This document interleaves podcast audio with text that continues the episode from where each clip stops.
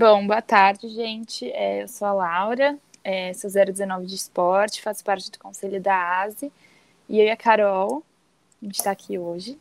Oi, gente, sou a Carol, 017 de nutrição e sou atual diretora de marketing da ASE. A gente está aqui para mais um, um, episódio do Fala Tu Babu, é, com o tema Como Ingressar na Área Acadêmica, com os professores é, Leandro Mazei e Diogo Timóteo. É, se vocês quiserem se apresentar um pouquinho, para a gente depois começar com as perguntas. Tá bom. Olá, pessoal. É, pessoal da, principalmente do esporte, nutrição. Meu nome é Leandro Carlos Mazei, né? Tem o um nome do meio. Eu estou aqui na FCA desde 2017 mas, né, atuo aí no ensino superior desde 2007, sem contar ainda minha atuação no ensino básico, né, com crianças. Então é uma carreira bem extensa aí com relação à docência e a gente vai tentar responder as perguntas de vocês aqui. Oi, pessoal, eu sou Diogo Timóteo da Cunha, eu sou nutricionista e eu tô, sou professor da FCA desde 2015. E só em 2015, de fato, eu, eu me tornei docente da, do ensino superior. Anteriormente, eu só fui professor de cursos técnicos. A minha primeira experiência, de fato, como professor universitário já foi direto na FCA. Então, vamos lá, né? É, bom, a primeira é, em qual momento e por que vocês decidiram seguir a carreira acadêmica? E como se organizaram para ingressar nessa área? Bom, vou começar respondendo, eu, Diogo. É, na verdade, eu, eu sou um pouco daquelas pessoas que acreditam que a carreira acaba te escolhendo. Mas é, é interessante que você, ao longo da, da sua trajetória, vocês que estão estudando, que são estudantes, a gente já vai tendo alguns insights. Então, mesmo na graduação, eu comecei a perceber que isso poderia ser uma carreira para mim, quando eu me prontificava a apresentar os trabalhos na frente dos meus colegas, na frente no bom sentido, né? Eu não ultrapassava ninguém, mas eu me prontificava a apresentar. Eu falava, ah, eu queria falar, porque eu gostava dessa experiência de falar na frente, eu gostava dessa, dessa é, questão de organizar as ideias e conseguir expor as ideias. Então, eu gostava muito de fazer esses trabalhos acadêmicos. E aí, e também na graduação, eu comecei a ajudar alguns colegas que tinham dificuldades nas matérias que eu tinha facilidade, principalmente as matérias básicas, como estatística, anatomia, enfim, que eu tinha uma certa facilidade, e eu comecei a montar grupos em que eu dava pequenas aulas para eles. Então, foi ali que eu percebi o quanto eu gostava daquilo e que isso poderia, sim, ser uma opção de carreira para mim. E aí, fui seguindo a trajetória para isso. É, a, a minha resposta é um pouco parecida com a do Diogo, né? Eu, na verdade, assim, é, no ensino médio, né, ajudava alguns colegas, eu era um bom aluno no ensino médio, em algumas coisas, então ajudava alguns amigos, a, alguns conceitos, passar de prova, etc. E aí na, na, no curso, né, que eu fiz, foi o bacharel em esporte, né, tem a disciplina de, de lutas, né, disciplina de judô, e como eu era judoca, eu passei ali a ser o, o amigo, né, o, o aluno amigo a ajudar os, os colegas de sala a, a passar na disciplina, né? Então, é, ali eu, né, como o Diogo falou, às vezes conquista, né? A profissão de conquista, né? E é quase um, é, como se diz, quando a profissão te escolhe, é, é uma vocação, né? Você, você, você identifica ali a sua vocação. Ali eu tive um desejo já de buscar essa carreira de docente, né? No final do, do meu curso, na verdade. E, né, e, e essa área, principalmente aí um pouco diferente da nutrição, né, área da educação física do esporte, a gente é obrigado a dar aula, né, gente, nas, nas, durante as disciplinas, né, dar treino é dar uma aula, né, ensinar um movimento é dar uma aula. Então tem esse diferencial, né, que a gente tem essa, esse vínculo com a didática desde, desde o início do curso, né, de esporte especificamente. Então a, comigo aconteceu isso. Que tinha uma resposta ali, né, continuando, ah. é como que a gente se organizou para entrar nessa área, né? É, então, acho que o Diogo falou um pouco, mas é conversando com os colegas, conversando com os professores, né? As coisas às vezes é muita informação, né? Então a gente não consegue assimilar tudo. E o processo de entrar numa universidade foi mudando aí nos últimos anos, bastante até. Então, você acaba né, coletando informações ali, provavelmente uma dúvida que muitos de vocês têm no final do curso é para onde ir, né? Se faz uma pós, faz outra graduação, né? Mas a carreira acadêmica, né, a carreira de docente, ela tem um caminho bem claro, né? Que na minha época não era tão claro, né? Mas já se sabe que você tem que fazer uma pós-graduação, um mestrado, um doutorado, né? Coisas do tipo.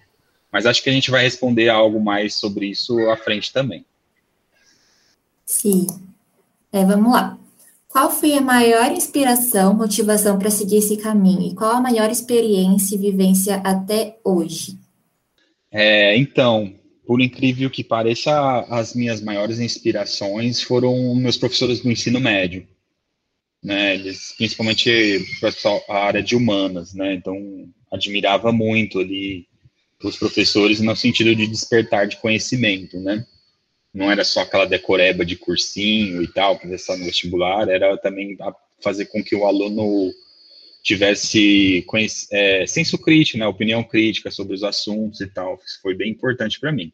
Claro que, né, a família é base de tudo, né, então se a família valoriza que você está é, ali a, na educação, isso é, já é 90% do caminho, né, depois os professores, e experiências, nossa, eu não consigo identificar uma especificamente, eu tenho bastante né, coisas que me marcaram quando eu dava aula de judô para crianças, né, o que é, é algo ali bem mais latente, né, que você vê a criança aprendendo ali coisas, tem algumas experiências interessantes, né, fazer com que eles superem desafios, e a gente lembra quando era criança, então é algo mais marcante.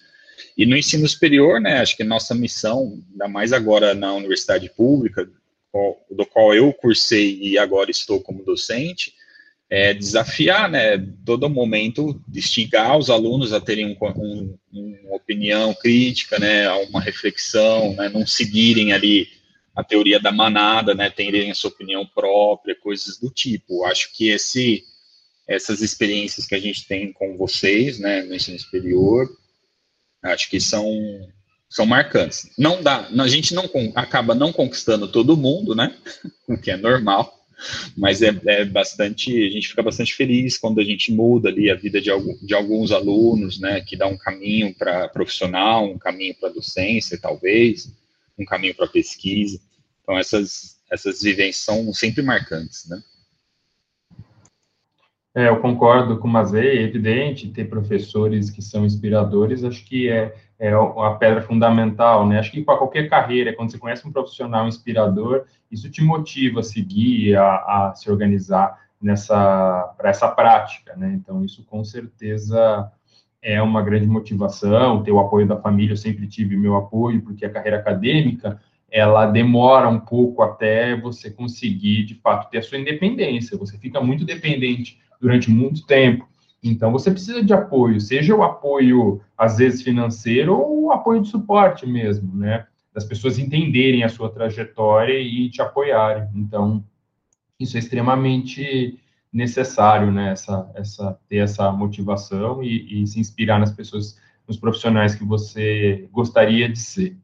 E, da, como Mazei também, a, a, maior experiência vivida, assim, são muitas coisas, né? Essas, essas perguntas fazem a gente retomar aí, pensar no passado aí, do que, que a gente já viveu, né, ao longo da trajetória, mas eu lembro de algumas, assim, que me marcaram bastante, é, que foram bastante importantes aí na minha trajetória. Uma delas, que eu não posso deixar de citar, foi o meu primeiro artigo publicado, eu lembro que foi, assim, uma alegria, que eu não estava nem imaginando que ia dar certo, e foi uma notícia bem feliz quando eu consegui, isso já foi em 2000, faz tempo já, 2012, se não me engano, né, então foi bastante importante, foi um marco para a minha carreira.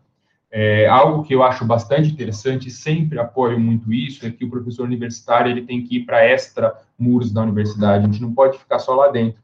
Então, todas as assessorias que eu dei é, como profissional, como pesquisador da área, elas sempre foram muito importantes assessoria que eu dei para a Anvisa, Ministério da Defesa, Ministério da Educação, as três vezes que eu fui para a África para implantar programas de alimentação escolar nos países africanos, isso tudo foram experiências marcantes, não só pela, pelo retorno que eu tenho de aprendizado, mas poder também é, colocar, utilizar o conhecimento que foi financiado com dinheiro público, que eu também fiz minhas pós-graduações em universidade pública, colocar em prol da sociedade. Né? Então, isso realmente é muito marcante e bastante motivador para seguir na carreira acadêmica. E por último, mas não menos importante, minha primeira aula da Unicamp, que foi uma tragédia. Eu não sabia ligar o projetor, não sabia abrir a porta, foi assim uma loucura. O projetor não funcionava, e quando funcionou tinha reflexo, não dava para enxergar nada.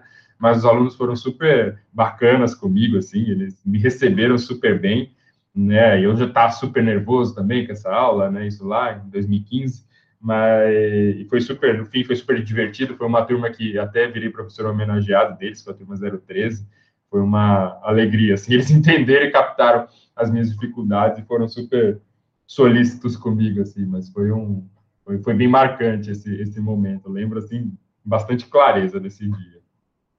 Ah, é, eu acho que ser professor, ao mesmo tempo que tem as suas dificuldades, é, uma, é muito gratificante, né? Ver o retorno dos alunos, eu vejo muitos meus pais chegando em casa, tipo, com alguma lembrancinha de algum aluno que tem muito afeto pelos professores. Acho que esse retorno que vocês têm de carinho da maioria dos alunos deve ser muito, muito gratificante para vocês e para a área, né? Uma das melhores coisas.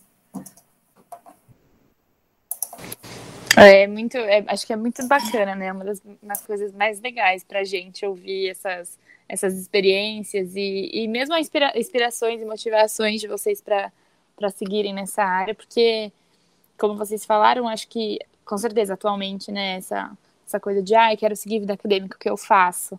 Atualmente, acho que é mais claro, acho que as pessoas têm mais é, clareza e os professores conseguem guiar mais a gente nesse sentido, mas acho que ainda é muito uma coisa muito obscura para muita gente, né? Então, ouvir vocês falando com entusiasmo sobre isso é, é bem legal. Bom, a próxima pergunta é como é a rotina de vocês nessa área, né? Então, é, acho que podem falar até antes mesmo de, de ter entrado na Unicamp e, e como é atualmente, como vocês conciliam família, trabalho, aula, e toda essa coisa louca que é a vida de todo mundo atualmente, né? É, é, é, engraçado essa pergunta, né? Porque eu, eu, vejo o professor universitário como uma pessoa mais sem rotina que tem, não no sentido, no sentido ruim da coisa, aquela coisa assim, ah, o cara não se organiza. Não é isso, é porque a gente trabalha sob demanda. Então, vão ter momentos que a gente vai estar dedicado mais a uma questão, menos para outra, e a gente vai trabalhando assim. Como que eu sempre fiz, na verdade, em toda a minha carreira, e acho que isso sempre me ajudou eu sempre gosto de colocar metas, metas factíveis que eu consiga cumprir, e eu falo, ó, daqui a X tempo eu quero estar em tal lugar, com tal indicador, com tal qualidade, enfim, e, eu, e aí eu traço um plano de ação, não faço isso de forma muito burocrática, escrito no papel, traço algo mental mesmo, mais simples, de como, o que, que eu preciso fazer para chegar até esse, esse lugar, né? E eu organizo realmente a minha semana em horários. Então, mesmo trabalhando em casa, agora no home office, eu acordo cedo, tomo meu banho, tomo meu café, igual eu fazia na época que eu ia para a faculdade. Começo a trabalhar no mesmo horário, 8 horas da manhã, eu estou no computador em casa e vou sair às 5 da tarde. Eu faço a mesma coisa. Né? E também, se depois das 5 tiver trabalho, eu tento evitar. Trabalho no final de semana, eu tento evitar também. Porque é isso, né? Porque a gente está em casa que a gente tem que é, mudar a nossa rotina. Eu também tenho filho, mas aí também tem, ele vai contar, né? E a gente precisa, nem, nem a questão de precisa, eu, eu quero dedicar a minha vida para ele, né? Então, a gente precisa se organizar para isso, para não deixar que o trabalho tome, porque o trabalho acadêmico ele tem essa capacidade de tomar o seu tempo todo se você não se organizar, se você se deixar levar por isso. Então, é preciso sim ter ter bastante organização. E ao longo da semana eu organizo. Tem o dia que é da aula, tem dias, os dias da reunião, tem os dias que eu planejo as aulas, tem o horário que eu deixo para orientação dos meus alunos, tem horário que eu deixo para fazer parecer de artigo, tem horário que eu deixo para escrever artigo. Né? Eu sou uma pessoa matutina, eu gosto de escrever artigo das 8 às 10 da manhã. Né? O horário que eu trabalho, escrevo, escrever qualquer coisa, na verdade. Eu escrevo melhor. Então, geralmente, esses horários eu deixo meio fechado, assim, se eu tenho que escrever alguma coisa, escrevendo algum capítulo de livro, eu bloqueio. Então, eu me organizo dessa forma. Eu trabalho realmente com uma agenda que tem sua flexibilidade. Se surge alguma emergência, a gente tem que atender, né? Mas o importante é que o professor ele precisa ser muito organizado, porque senão o trabalho te toma, ele, te, ele vem como uma onda e te afoga. Você precisa, sim, organizar bem sua agenda. Nossa, sabe aquele filme Quero Ser John Malkovich? Eu vou falar, quero ser Diogo de Morte na Cunha. Não. Ô, louco, que isso? É, não, mas é, acho que nós só para agregar, né, de fato a gente tem que se planejar bastante, porque a demanda, né, para quem não sabe, principalmente nós, docentes de instituições públicas, nós não, não trabalhamos só no ensino, né? A gente trabalha como pesquisador e ainda tem a responsabilidade de cursos de extensão, né? Que são os pilares aí, na verdade, da universidade pública, né? Ensino, pesquisa e extensão. Né? Então, quando vocês, alunos, olham para a gente e sentem, nossa, o professor está mal, está meio maluco, não é por acaso, porque a demanda é grande, e ainda eu nem falei dos cargos de administração, né, Diogo? O Diogo foi coordenador aí, né, eu, eu também faço parte aí, vira e mexe da comissão de graduação, sub, é, supli, é, de suplente, né, ainda tem essas demandas administrativas, né, que uh, nós estamos cada vez mais sobrecarregados, aula na pós, comissão da, de pesquisa, etc. Né? Então, é, é, de fato, sem uma organização, né, até peguei aqui, né, eu coloco meu, no papelzinho que eu tenho que fazer na semana, porque senão perde, né, e olha lá que não está tudo aqui. Né? Então, é, é necessário uma organização, né, tem um equívoco, acho que dos alunos, ah, professor só dá aula. A, a, a aula é a parte mais fácil, porque planejar a aula, pegar conteúdo, estruturar ali uma coerência, né, para ensinar o princípio, o conceito, ou seja lá o que for, que é demanda assim horas, horas de trabalho, né? A gente não instala o dedo e surge ali. Hoje, né, muitas coisas a gente já tem pronta, né? A gente vai atualizando com o tempo, mas demanda muito tempo, né? Todo ano, quando eu vou dar uma disciplina, eu, eu pego e, e sim, dificilmente eu não mudo nada, né? Mudo, mudo alguma outra coisa que eu lembro o semestre passado, falar, ah, o pessoal teve uma dificuldade de entender isso aqui, então mudo, tento melhorar, etc. Então, assim, é, é uma rotina praticamente insana. E quando a gente tem filho pequeno, então, isso multiplica por 10, né? O Diogo também tem essa situação. Mas é, é o que eu falei na primeira pergunta, né? A gente tem uma questão de vocação, e eu acho que a gente gosta de fazer isso, né? A gente tem que se policiar para não se prender totalmente ao trabalho, né? Às vezes, vira e mexe, eu tenho que virar à noite mesmo, né? Já fiz isso quando era mais jovem mais vezes, né? agora nem tanto, né? Mas é, é, tem que se policiar para evitar de trabalhar de final de semana, né? Em horários que não estão. E, de fato, né, tocando no assunto da pandemia, ficou um pouco mais complexo, né, essa, essa organização, porque a demanda parece que ficou maior, né, a questão dos vídeos, gravar aula, etc. Parece que não, mas se tornou um agravante aí na nossa demanda, né, na nossa rotina. Mas, é, tirando aí essas dificuldades, né, estamos aqui, firmes e fortes para cumprir aí a nossa missão. Realmente é muita função que vocês têm, né? E aí, além de tudo isso, tem os alunos que vocês orientam com IC e TCC, que a gente vai falar mais para frente, então ainda tem isso. Eu imagino que seja uma correria. E vocês sempre estão prontos para ajudar a gente. O Diogo foi meu orientador e ele sempre me respondia super rápido, então eu admiro muito vocês por todas essas funções que vocês têm e conseguem fazer impecavelmente. É, a próxima pergunta é quais são os processos ou caminhos até chegar no cargo de professor da Unicamp, especificamente? Não, não só da Unicamp, né, mas hoje boa, acho que quase 100% das instituições públicas, talvez uma exceção ali nas, nas municipais, acho que as federais já não tem mais essa exceção também.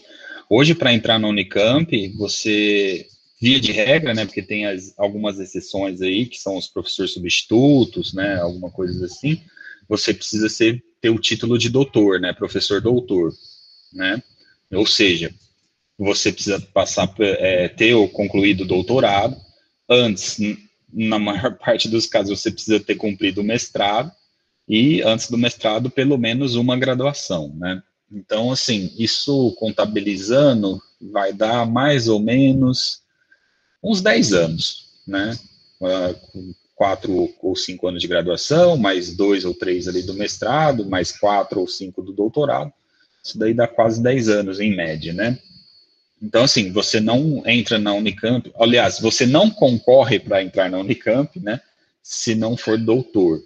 E aí, é, como uma, toda instituição pública, você entra a partir de concurso público, né, onde você, onde tem uma tendência aí de cada vez mais concorrentes, inclusive, né, antigamente não era tão, assim, concorrido no sentido de quantidade de pessoas, mas como o número de doutores aumentou significativamente aí nos últimos anos no Brasil, é, um concurso público para entrar nas instituições públicas tem tido uma concorrência razoável, né, o meu se eu não bem me lembro, foram 16 concorrentes, né, então eu tive que superar 16 concorrentes, né, em duas etapas ali. Claro, né, que é um, costumo falar para os meus orientandos mais velhos, né, é um jogo, né, o jogo tem regras, e você tem que se preparar ali, né, para ganhar o jogo, né, ganhar a prova ali. Né, então é, é, é algo psicologicamente muito impactante. Eu me lembro quando né, eu saí do concurso, ele acabou, parece que descarregou tudo, assim, né, você entra numa, numa sensação ali estranha até, né, porque você fica ali numa adrenalina muito forte, né, e numa tensão muito forte. É, mas é isso, né, você, além de ter o título, tem uma avaliação do seu currículo, da sua produção acadêmica, né, em pesquisa, o Diogo já comentou, então, assim, ah, fiz doutorado, mas não produzi, isso é um ponto negativo na sua avaliação de currículo. Fiz doutorado, mas não tem experiência docência, pode ser um ponto negativo, dependendo da área, né? E assim vai, né? Então você tem um currículo ali que você vai construindo que não é só a titulação, né?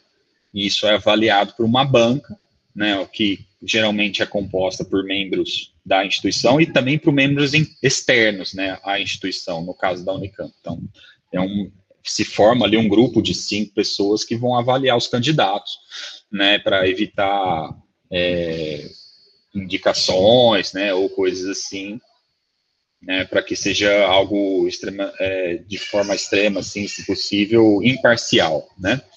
Então, por exemplo, se a Laura, que é minha orientanda de IC, for prestar um concurso, eu não posso ser banca dela, né, porque a gente tem um vínculo ali de orientador orientando, né, e, e, se possível, no futuro de publicações. Então, é criada ali, às vezes é até difícil criar uma banca, né, pelo número de pessoas hoje, né, para ter essa imparcialidade, mas acho que é isso.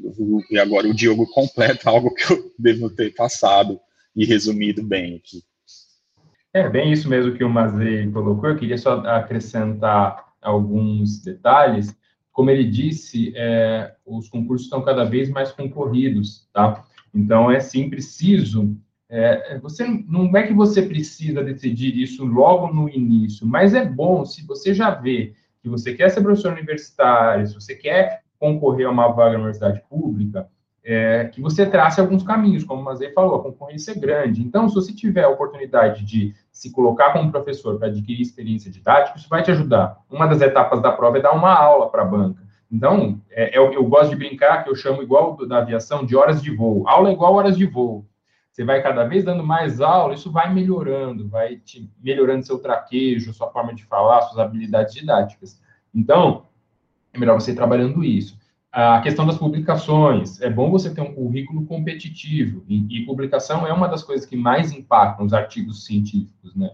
Então, é importante que você trabalhe isso, né? Você não precisa ser o, o, gênio da escrita, mas se você fez um mestrado, subentende que pelo menos um artigo esse mestrado tem que gerar. Se você fez um doutorado, subentende que pelo menos um artigo esse doutorado tem que gerar. E é isso que a banca vai ver. Porque se você tiver um monte de artigo dos outros também, isso vai pesar negativamente para você. Tem que ser seu. Qual a sua habilidade de escrever, né? No meu concurso também tinham 15 escritos, e não desmerecendo os outros concursos de, de, que não são de professor, mas são 15 doutores na área, né? Então é um concurso assim muito difícil. Os caras, às vezes pessoas que já dão aula há 20 anos, às vezes são pessoas que escrevem artigo muito bem, cada um com as suas habilidades, e você tem que dar ali o, o melhor, né, de, de todas as etapas.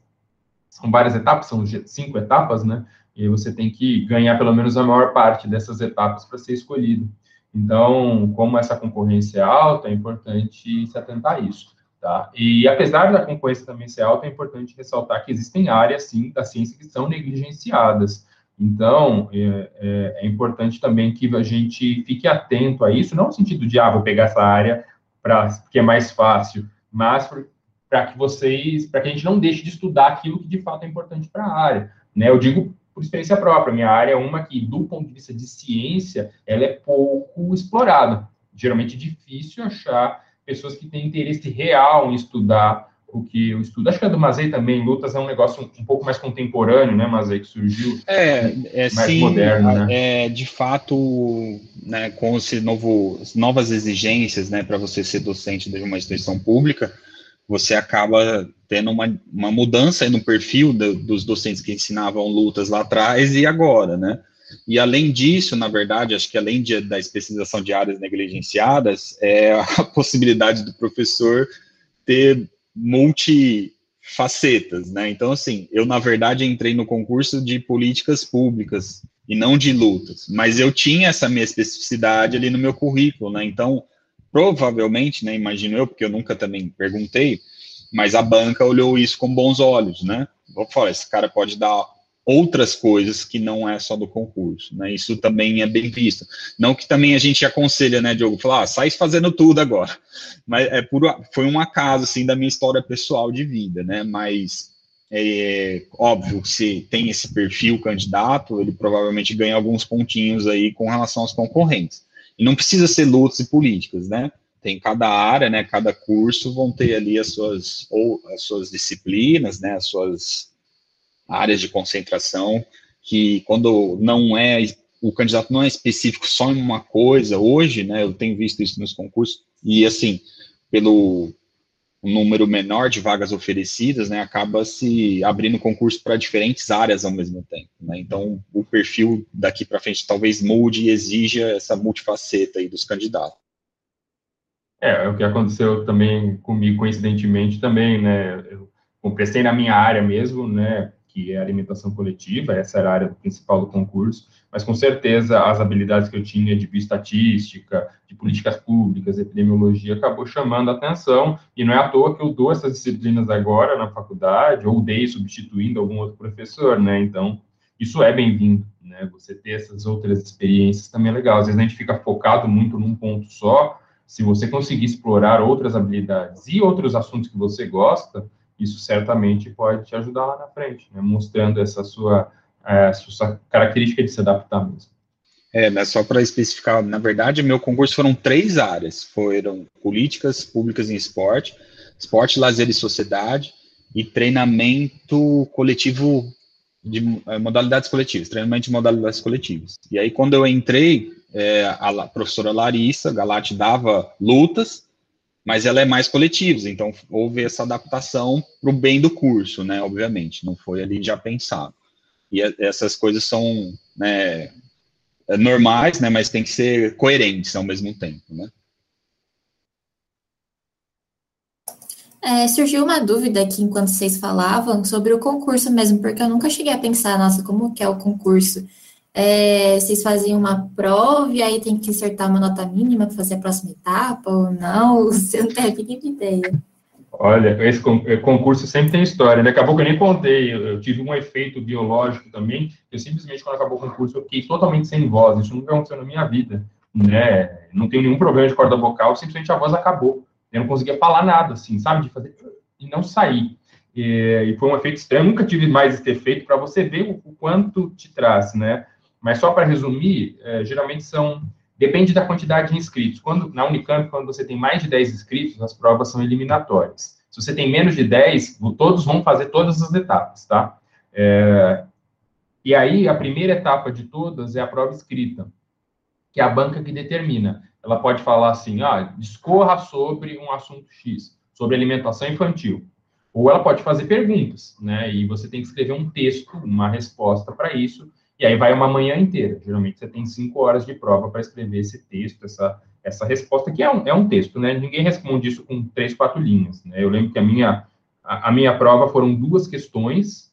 A primeira eu respondi em sete páginas, a terceira eu respondi em três páginas. Você escolhe um texto, porque geralmente é uma pergunta complexa, não é um negócio pontual, né? É, depois disso, enquanto a gente está fazendo a prova escrita, a banca está fazendo análise do nosso currículo, então, que não é uma análise do currículo com uma folha, né, é o que a gente chama de memorial, a gente escreve um livro da nossa história, como se fosse um livro, Eles vão ler isso e você tem que mandar todas as cópias de tudo que você fez na sua vida. Então, vai uma pasta desse tamanho, ou duas, ou três, dependendo do seu currículo, com todos os certificados, eles vão conferindo um por um se estão lá. Ah, fez graduação em nutrição? Cadê o diploma dele de nutrição? Ah, tá aqui. Eles vão ticando e vão vendo para te dar uma pontuação depois. É, na Unicamp, ela tem o que a gente chama de prova específica, que é uma avaliação do seu plano de atividade. Você tem que mandar na inscrição um plano de atividade do que você vai fazer nos seus três primeiros anos. E a Unicamp depois te cobra disso. Né? Quando você faz três anos, você tem que emitir um relatório falando, e aí, você fez o que você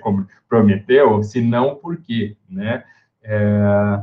E aí tem a, a, aula, a famosa aula, que é sorteado o tema 24 horas antes de você dar, que é o quando a gente não dorme, não sei se o Mazei dormiu ou não dormi, porque eu tive que você comer pouco. sorteio. Dormiu pouco. É, eu dormi também alguma coisa, acho que eu dormi umas três horas. Porque, porque além meu... de, de, além da atenção, eles têm que preparar a aula, né? É a, é, a prova didática que a gente hora. chama. Exato. O meu sorteio uma da tarde, comecei a fazer, foi dando meia-noite, uma hora da manhã, três horas da manhã, não tinha acabado. Aí eu fui até as três, aí consegui fazer o mínimo, porque você ainda tem que treinar, porque se você passa ou fala menos que o tempo, que é de 50 a 60 minutos, você perde ponto ou é eliminado, dependendo da banca. Né? Então você também tem que cuidar com o tempo. Isso é assim, é realmente uma prova de sobrevivência, assim, né? Então é ver o quanto você aguenta esse processo todo. Quem aguenta mais acaba passando, porque é bem isso, né? Mas aí, lógico que tem a sua testar suas habilidades, mas testa sim a sua resiliência, a sua capacidade de superar isso. E por fim, tem a entrevista, que eles perguntam de tudo que você possa imaginar. Desde perguntas teóricas, no, meu caso teve perguntas específicas da minha área, ó, como você resolve um problema tal, a perguntas do tipo, você se passar vem morar em Limeira? Né? Perguntas pessoais. Eles fazem perguntas de tudo quanto é tipo. E se você titubear ali, eles podem falar, ó, ele não está preparado, ele não, não me passou confiança, e aí você perde ponto. Mas ele quer completar aí como foi. É, né? acho que é, é, o pessoal, é, quando eu não me lembro agora, não, na verdade, no meu concurso tinham alunos assistindo, né? Vocês podem passar, visualizar em loco essa experiência, né? Porque as provas, principalmente a didática, principalmente não, só a didática ela é pública, né? Então pode entrar qualquer pessoa na sala, só não pode entrar o concorrente, né? Os concorrentes para ver a prova do outro.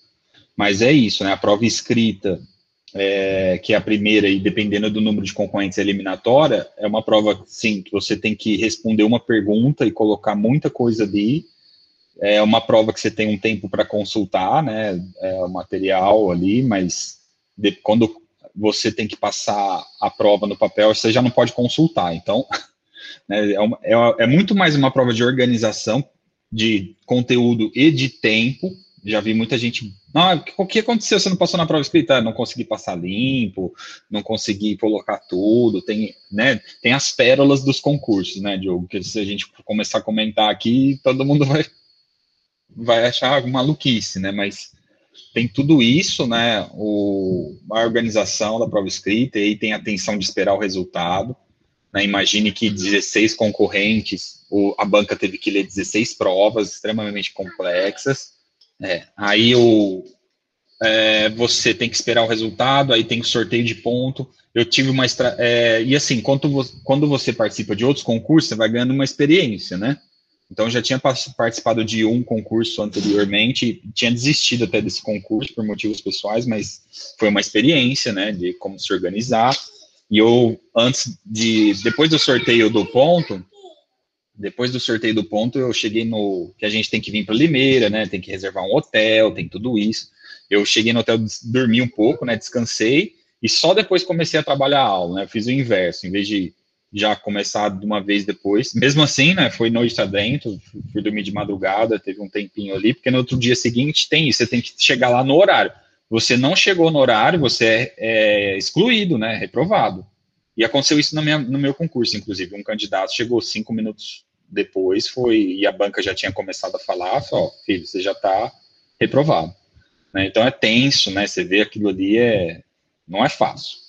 E a prova didática que você tem que dar aula e a prova de arguição, que é onde te entrevistam, ela, assim, você tem que ter um, uma calma bem grande, né? Porque ela é tensa, né? E, e, ao mesmo tempo uma organização do tempo, né? De firmeza no conteúdo.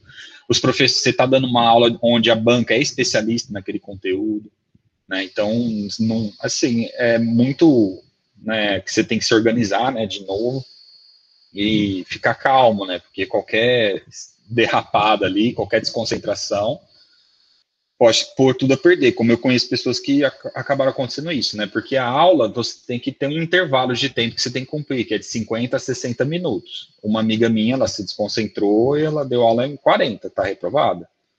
Né? Então é, é isso, concurso.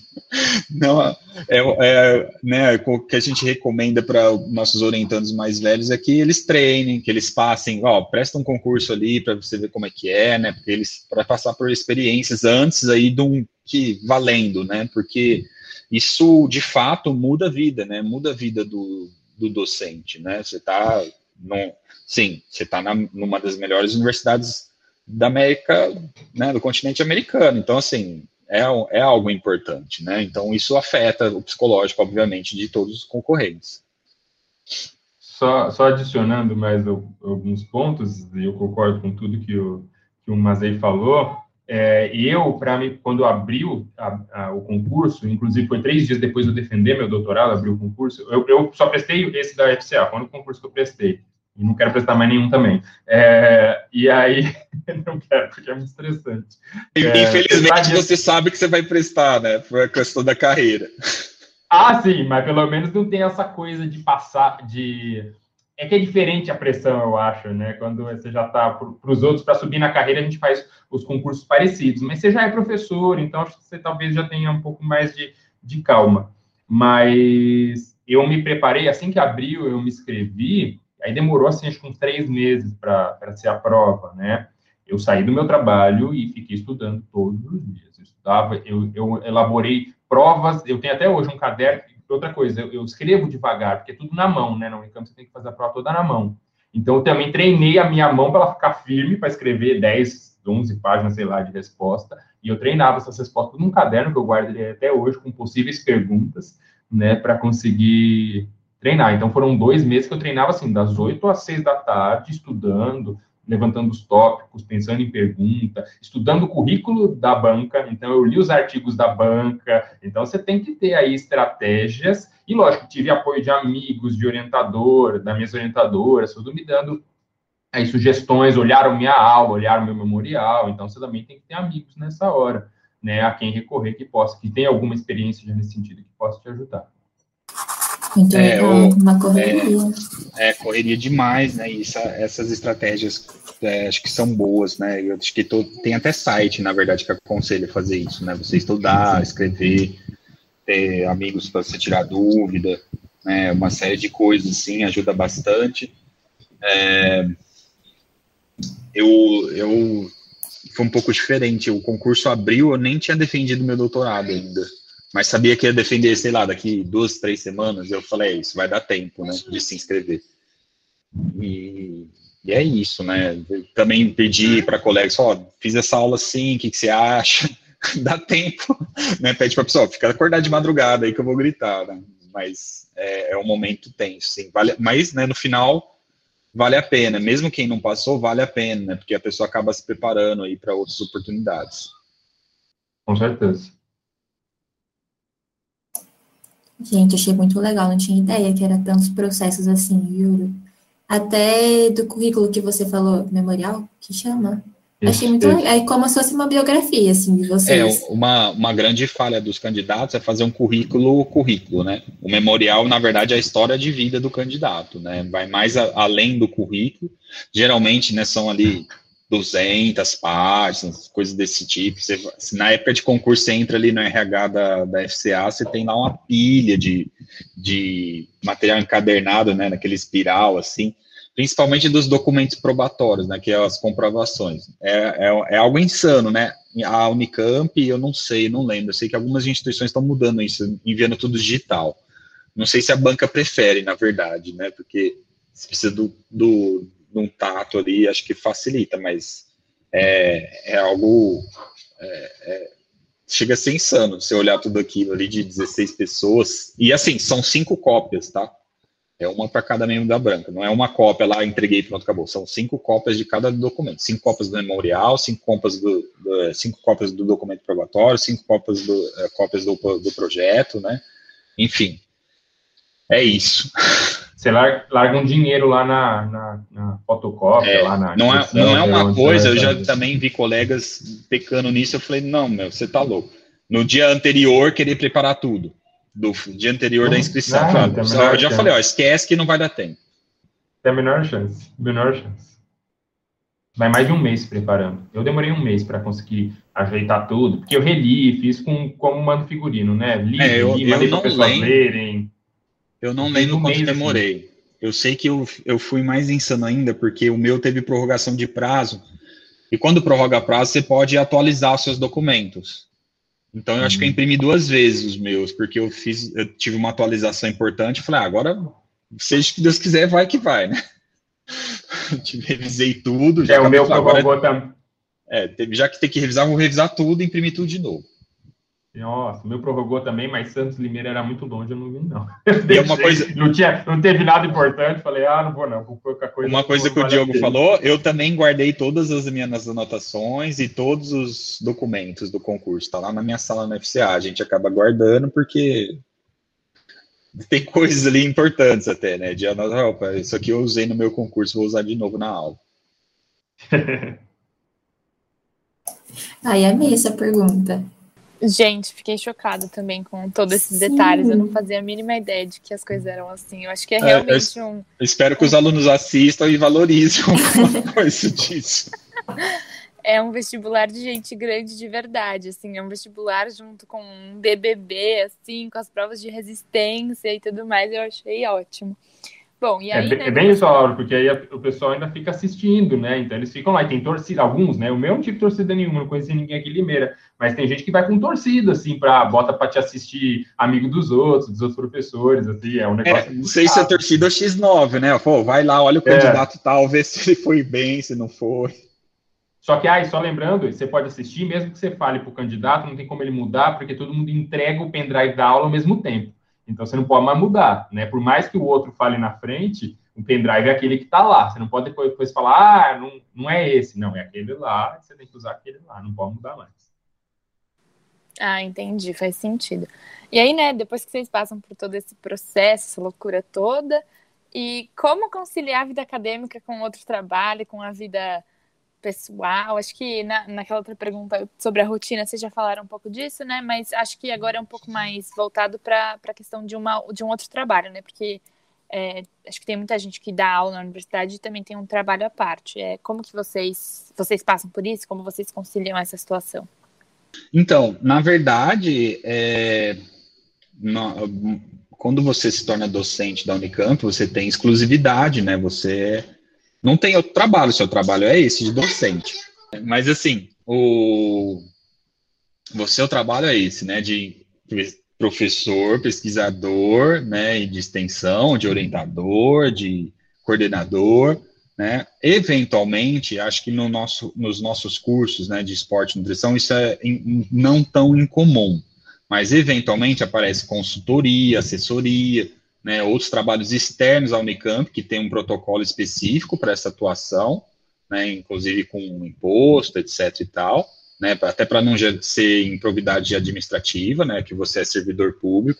Então, isso, é, sim, de certa forma, não, não tem outro trabalho, né? Seu trabalho é como docente da Unicamp, né? Então é, a gente acaba conciliando outras funções, né, internamente e algumas externamente, mas ela, essas externas são eventuais, né? Então, por exemplo, eu fui nomeado como membro do Comitê de Análise de Processos de Lei de Incentivo do Estado de São Paulo.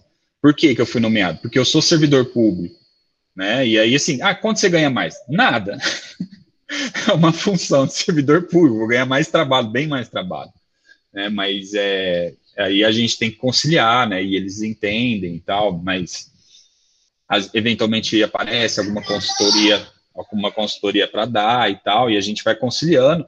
E aparece aula externa, né? De aula em outras universidades, curso e tal, e a gente vai conciliando, mas o que acontece normalmente depois de um tempo é a gente saber falar não, né? Falar, ó, não posso, não consigo, principalmente quando envolve deslocamento, né, de logística, falar, ó, não dá, não posso, mas né, o que a gente vê na prática é que os professores acabam se adaptando né, a essa realidade e fazendo coisas que eles conseguem, não coisas impossíveis.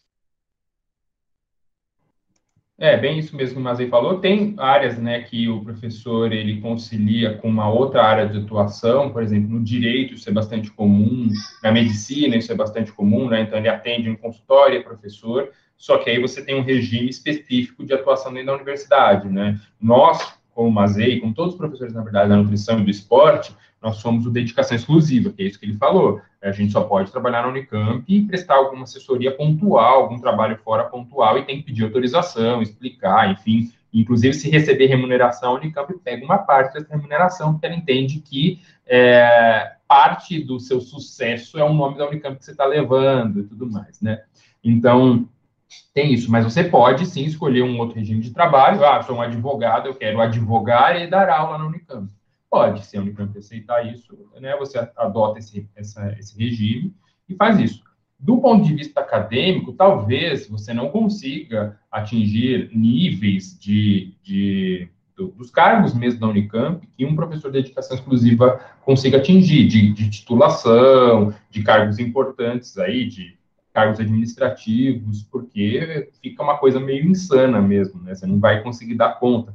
Se a rotina do dedicação exclusiva já é insana, de coisas só internas que a gente tem que fazer, você imagina quem ainda assume trabalhos externos, fica bastante difícil se dedicar, né? Mas isso é também que eu acho legal, assim, como você não precisa se preocupar e nem pode se preocupar em, ah, vou ganhar dinheiro por outros lados, você realmente se dedica à universidade, você realmente veste a camisa, é o que o falou, quando aparece a coisa, você assume e faz, sabe? Porque você sabe que não vai, ah, eu não posso usar esse meu tempo para dar uma aula russa aqui e ganhar um dinheiro por fora. Então, você já nem se preocupa com isso. Você realmente se dedica à universidade e você acaba se preocupando em quê? Pegar mais aluno, dar uma disciplina eletiva, né, fazer novos projetos de pesquisa, projetos de extensão. É, acho que essa é um, é um, pouco a lógica da dedicação exclusiva. Quando ele pede para você se dedique exclusivamente à universidade, é isso, ocupe seu tempo com coisas dentro da universidade né? E a gente acaba ocupando, e de fato ocupa, pelo menos o meu ocupa todo, do Mazete também, né? Acaba ocupando toda a minha semana aí, né? Das 8 às 5 da tarde, com certeza.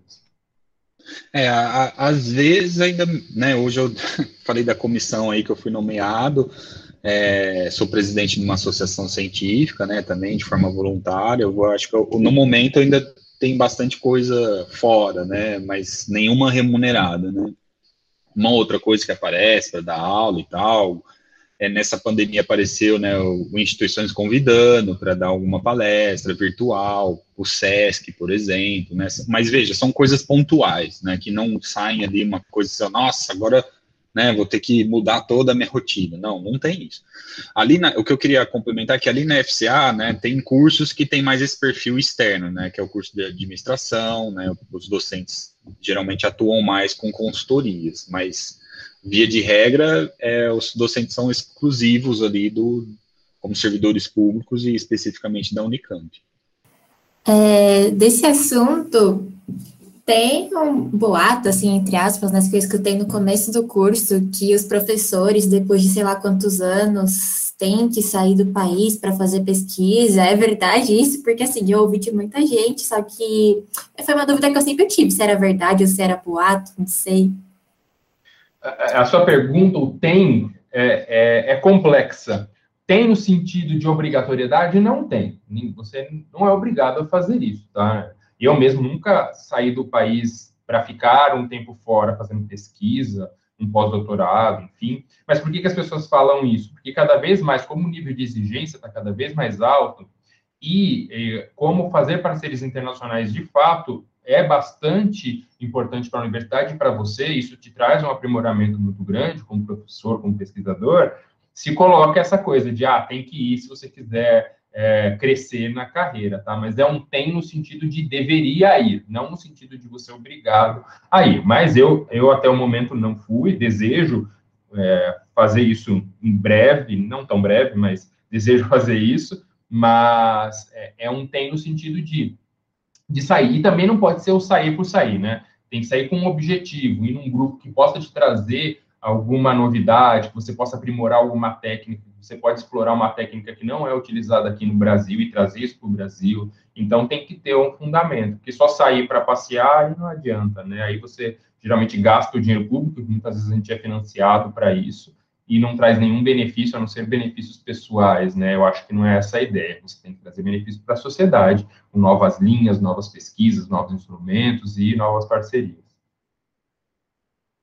É, não, é, não é algo obrigatório, mas como o, Diogo disse, é o, geralmente os docentes saem no pós-doc, né, o pós-doutorado, buscando mais né, conhecimento e trazendo de volta esse conhecimento para enriquecer os cursos, né.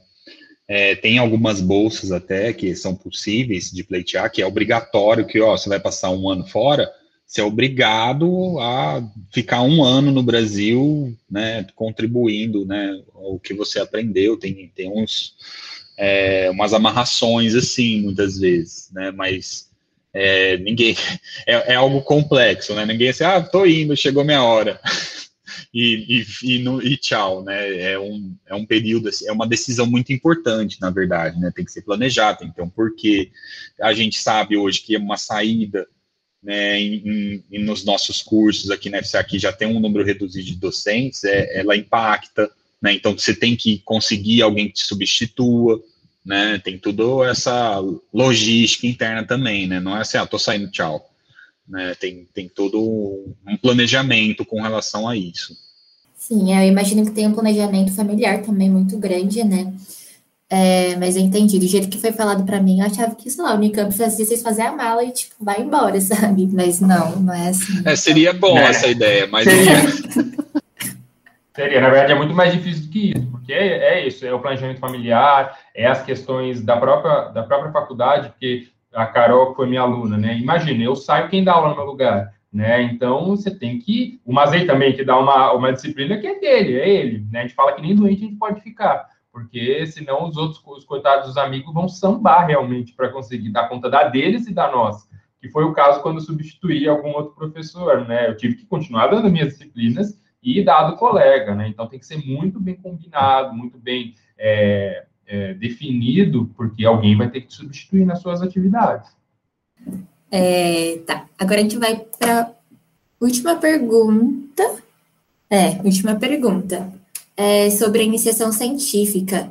Enquanto aluno, como eu consigo participar de algum projeto, grupo ou iniciação científica? Eu devo procurar qualquer professor em qualquer momento do curso? Como que isso funciona?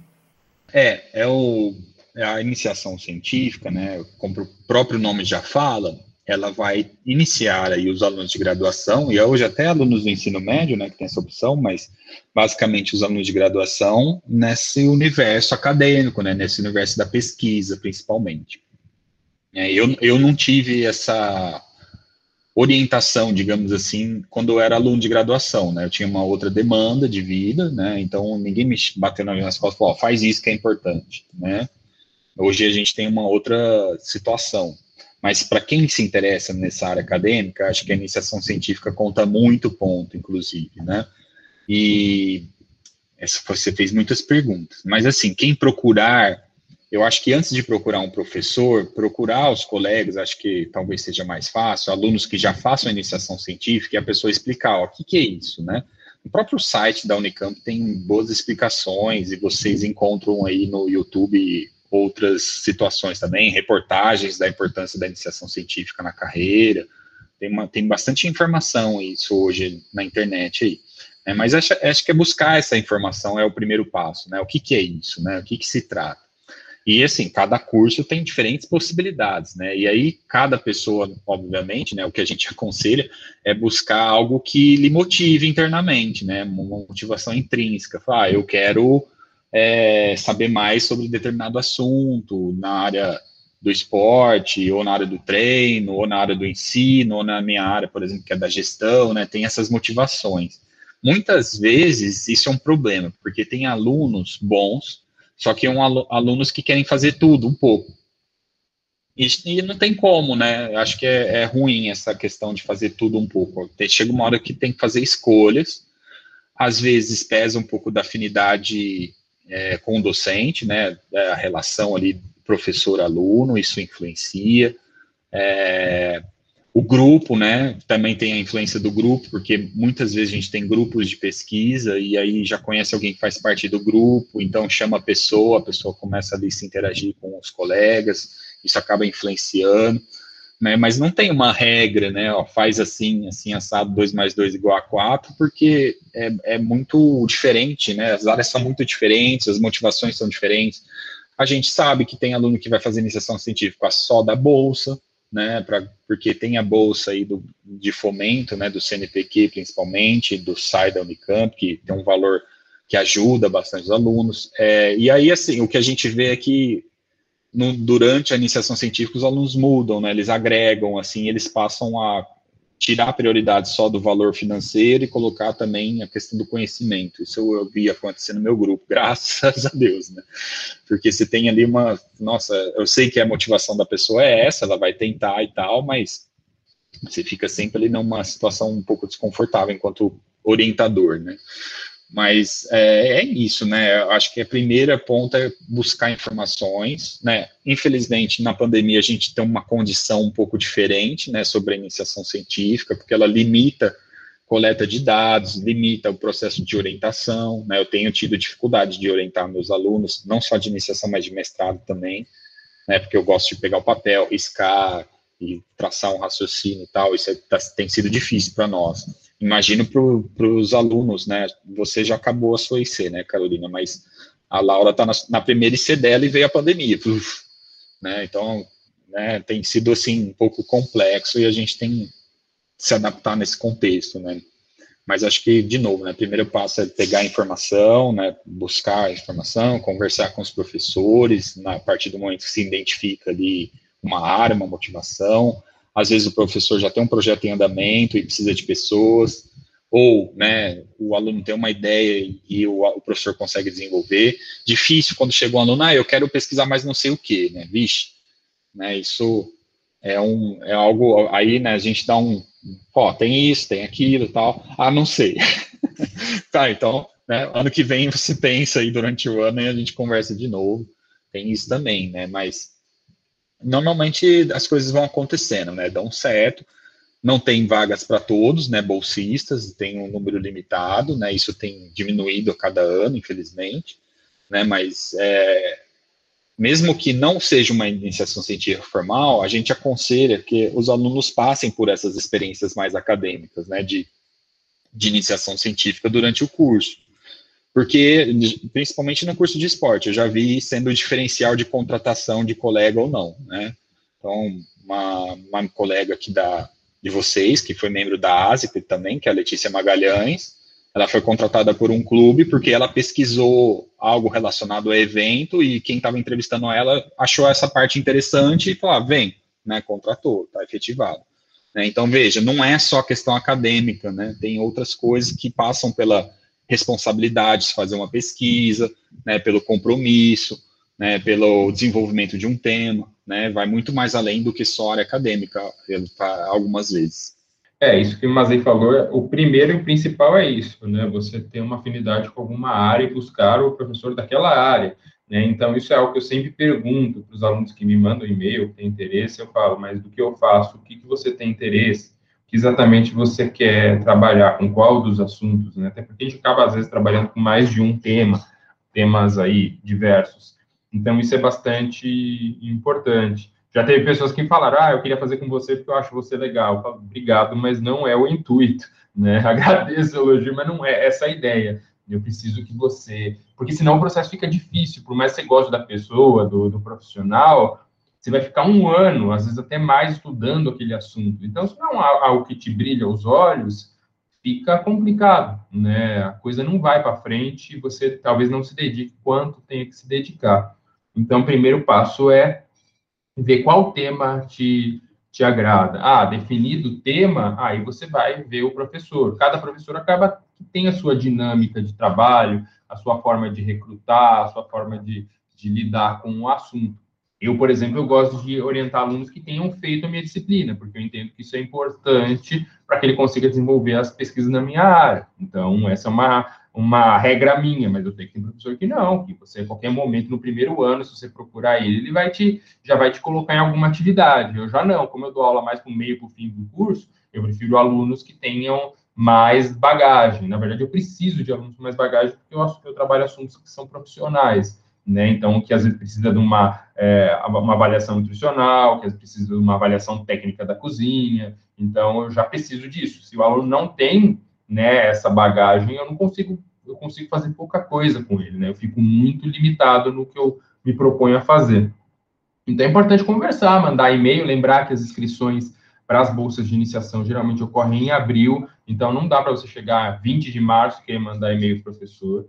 Né? Quando me mandam perto, fim de março, eu falo, ó, todas as pedidos de bolsa já estão prontos, geralmente, para o final de março. Então, qualquer dica, você tá, hoje é 17 de fevereiro, você está ouvindo isso, você quer fazer para o próximo ano, você já tem que pegar, acabando de ouvir isso aqui, já manda e-mail para o professor que você tem interesse e já vai alinhando com ele, porque capaz ele já não ter vaga.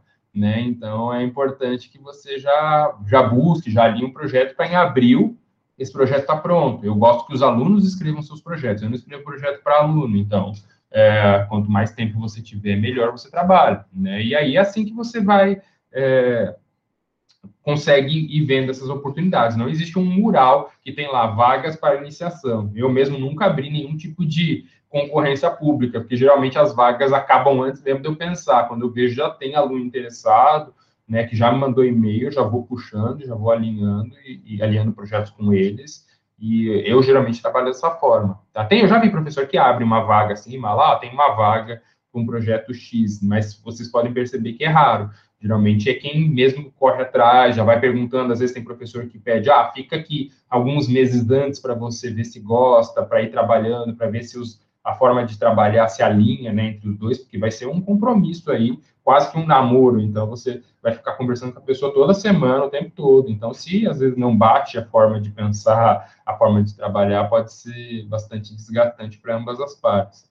Então, tudo isso é importante aí nessa, nessa jornada da iniciação. Mas eu aconselho todos que busquem, tentem fazer, mesmo que não pense em seguir a carreira acadêmica, eu acho que a IC, foi o que o falou, além de um diferencial de currículo, ela abre sua visão, né, para você é, como você estrutura um projeto, a sua responsabilidade em relação com esse projeto, com a sua orientação, seu orientador, desculpa, é, acho que te traz aí uma maturidade importante para a carreira, independente da área que você queira seguir. É, às vezes, né, tem docente que tem projeto financiado por outra instituição, aí é, é obrigatório se abrir uma mini concorrência ali, né, mas isso é, de fato, é raro, e, e assim, é, quanto antes ter uma ideia, uma preparação melhor, né? Chegar, as inscrições geralmente são em abril. Chegou ali em março, de fato já está tudo delineado, né? Já está tudo pronto. E às vezes chega aluno em abril e fala, ah, eu quero fazer IC. Agora só o ano que vem. E, e esse que chega em abril chega, eu não sei o que pesquisar, mas quero fazer IC. é normal, né? Mas é, é, é outra, acho que outra situação interessante que a gente esqueceu de falar é o tempo, né? É legal fazer uma IC no primeiro ano? A gente não aconselha muito, não. Segundo e terceiro ano seriam os melhores, né? No percurso de esporte que tem quatro anos, né? De nutrição tem um tempo maior aí. Então, segundo e terceiro ano são o tempo ideal. Por que não o quarto ano? O quarto ano, geralmente, espere-se que o aluno esteja se formando, né? Então, ele teria outras demandas e, e não daria um ano para ele fazer IC, né? A IC começa em agosto, de um ano e vai terminar em julho do outro ano, né? O calendário hemisfério norte, né? Então tem que ter esse planejamento um pouquinho de tempo também, né? Isso é importante, a gente esqueceu de falar. E todas as informações estão no site, né? Se você colocar no Google Iniciação Científica Unicamp, aparece o site ali do, da iniciação científica, com edital, com é, calendário, né? Dos prazos e etc. Ah, entendi. Bom, gente, é isso. Eu queria agradecer a presença de vocês. Foi uma conversa muito rica. Eu amei muito tudo. Tem, tinha várias coisas que eu não sabia. Então, eu queria agradecer vocês por terem aceitado o convite, terem feito essa conversa tão legal. E é isso. Se quiserem se despedir, falar alguma coisa. Agradecer vocês aí pelo convite, de expor esse tema que é importante, por mais que a gente aqui, né, fale brincando das dificuldades Eu sempre gosto de reforçar que eu sou bastante feliz como professor, como pesquisador, é algo que eu me encontrei de fato como carreira, e eu sempre incentivo as pessoas que, que se veem dessa forma, que se veem fazendo isso da sua vida, que se dediquem e que se, que, se eu puder apoiá-las, que com certeza terão meu apoio. Né? Então, parabenizar vocês por buscar esse assunto, por trazer esse assunto para as pessoas. Bem legal. Obrigado. Que agradeço também o convite, né? As, é, é um pouco estranho, né? Porque fica aquela sensação de falar mais coisas, né? Então, a gente já passou por muitas situações aí como docente, né? E às vezes esquece, né? Então, de falar e eu também não saio falando tudo, né? Então, os alunos do esporte, ah, por que você enche o saco do esporte universitário, né? Porque eu já fui de atlético, né? Já fui atleta universitário, etc. E o pessoal da ASA descobriu isso só um tempo depois, né? Depois que eles de caiu a ficha, assim, falei, é, então. Né? Então a gente acaba né, não passando muito todas as experiências na aula, né, ou no grupo, é, quer dizer, muito pelo contrário, na aula não, e no grupo de pesquisa, sim, né? No grupo de pesquisa a gente tem um, uma, uma conversa mais solta, assim, né? Não amarrada aquela coisa da aula, né? A gente consegue conversar sobre outros temas diversos ali no grupo de pesquisa. E é, e é o que a gente fala, né? Eu acho que, sim, não é obrigatório, mas a gente tem certeza que é uma experiência ali que quem aproveita é, sai ganhando, né, com essa questão da, da iniciação científica, área acadêmica, que é o tema desse, dessa gravação aqui, e outras coisas, né, a, a, a, universidade, né, e uma universidade como a Unicamp, ela tem muito mais a oferecer do que só o diploma no final, né, é um grande diferencial da FCA, inclusive. Queria agradecer vocês também, gente, pela oportunidade de, de estar aqui conversando com a gente, né, acho que esse vai ser um um episódio do, do nosso quadro que vai ser bem bacana. É, acho que tem muita gente que tem muita pergunta sobre esse assunto e às vezes a gente não sabe muito com quem, né, para quem perguntar, quem pode responder essas questões. Então, muito obrigada mesmo pela disponibilidade de vocês.